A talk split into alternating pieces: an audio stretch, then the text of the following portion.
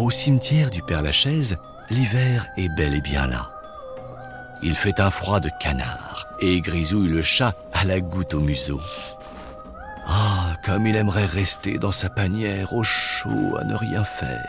Mais le farniente au coin du feu n'est visiblement pas au programme.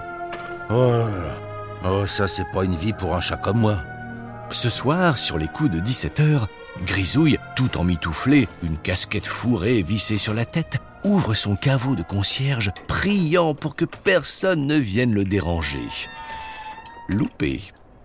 Au loin, à peine sa grille est-elle levée qu'il voit Jean de La Fontaine à toute vitesse s'approcher.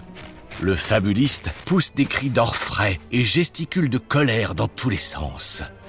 Bon sang de bonsoir, mais qu'est-ce qui nous a encore fait pour se mettre dans un tel état? Pas de doute, l'auteur du lièvre et la tortue est absolument furibard. Il tempête et répète que Molière est le pire des cochons. Grisouille, je veux changer de tombe. Je n'en peux plus de partager mon éternel repos avec ce sac d'os. La vie avec lui est un enfer. Et je te le dis tout de go, qu'on me jette dans la fosse aux ours et aux oubliettes de l'histoire, plutôt que de passer une autre journée avec ce comédien complètement toqué. La Fontaine et Molière sont en effet colocataires. Leurs tombes sont côte à côte et en dessous ils partagent un joli appartement, quoique un peu humide en ce moment. Ce n'est pas la première fois que cet infernal duo fait des étincelles. Il faut dire que chacun d'entre eux a un sacré ego. Allons bon. Qu'est-ce qui s'est encore passé? Il faut le voir pour le croire. Moi qui suis l'ordre et la mesure, monsieur le comédien est un porc qui aime vivre dans son auge et sa boue. Il met un chantier de tous les diables et il se lave presque jamais, disant que son bon roi, Louis XIV, n'était lui-même pas un roi de la toilette. L'odeur qui se dégage de sa chambre est pareille aux écuries d'Augias. Ça sent le fennec, le putois. Grisouille se décide à aller voir, ou du moins renifler ce qu'il en est, pensant que La Fontaine exagère sûrement. Le chat ronchonne et grommelle.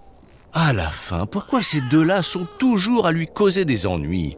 C'est qu'il lui donne un sacré travail. Parvenu devant les deux tombes, Grisouille y entre sans manière.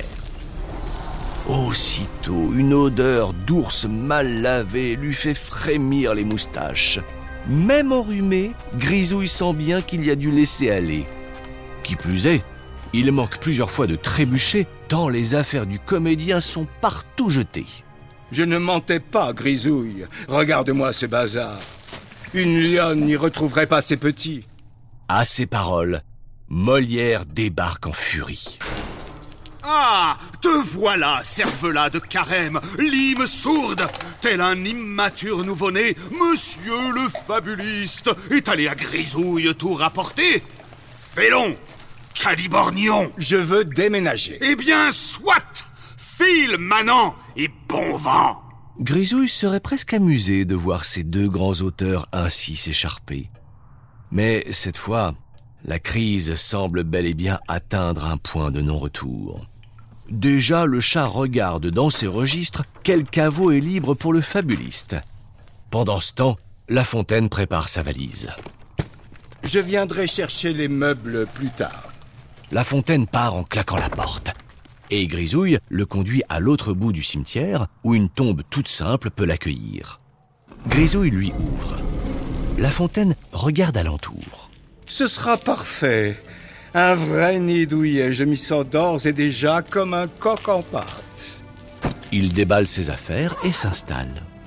Oh, quel bonheur d'être enfin libéré de ce comédien fou allié. Je vais me faire une bonne petite vie et tout sera bien rangé. Je suis tel un loup solitaire et majestueux. Je n'ai besoin de la compagnie d'aucun de mes semblables, du moment qu'une bougie éclaire mes écrits. Et La Fontaine continue ainsi à parler, seul, des vertus et avantages de sa nouvelle petite vie rangée, loin du dramaturge détraqué. Non, vraiment, ce sera incroyablement confortable que de vivre ici, dans la pleine et bonne solitude. Rien ne dépasse et tout est si organisé et propre. Je vais être sacrément heureux. Je n'aurai plus à subir ces sautes d'humeur et ces cris de singe. Tout à fait bien, tout seul. Mais bien sûr, je dois aller chercher mes meubles. Et La Fontaine reprend le chemin de son ancien caveau. Molière, affalé dans un canapé, semble bien accablé. Te revoilà, tondeur de nappe. Prends tes meubles et fiche le camp. En ces lieux, tout est à moi maintenant. Et de vivre comme un roi de la propreté ou de la saleté, cela, c'est à moi seul de le décider. Tout à fait. Grisouille voit cependant que le comédien et le fabuliste hésitent. Tout en continuant de s'insulter copieusement, les deux hommes se rapprochent. Faquin Accapareur de crottes d'abeilles Et soudain, les voilà qui tombent dans les bras de l'un et de l'autre. Oh, mon cher ami, quel ennui c'était dans ce caveau froid.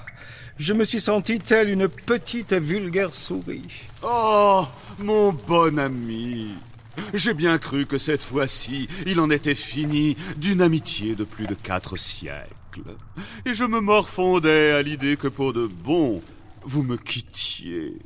Grisouille, aie la bonté d'aller chercher mes affaires. Je me réinstalle. La propreté n'est rien comparé à une si belle amitié. Mais pitié, mon cher, allez vous laver. Molière, impassible, s'exécute. Et Grisouille soupire. Oh, parfois ces artistes lui tapent sur les nerfs. Quand apprendront-ils à se comporter en adultes responsables Ah, ce qu'il aimerait que tous les vivants qui chaque jour viennent pleurer leur talent connaissent la vérité de leur infantile comportement. Ce sont de grands enfants guidés par leur unique sentiment. Cependant, Grisouille se félicite car enfin il va pouvoir retourner au chaud. Voilà sa nuit de travail terminée. Mais, près du radiateur, un autre chat est là. Grand prince, Grisouille n'a pas la force de le fiche dehors par ce froid de canard. Voilà donc notre chat aussi en colocation. Et Grisouille prie pour que celui-là ne soit pas aussi cracra que le comédien Fada.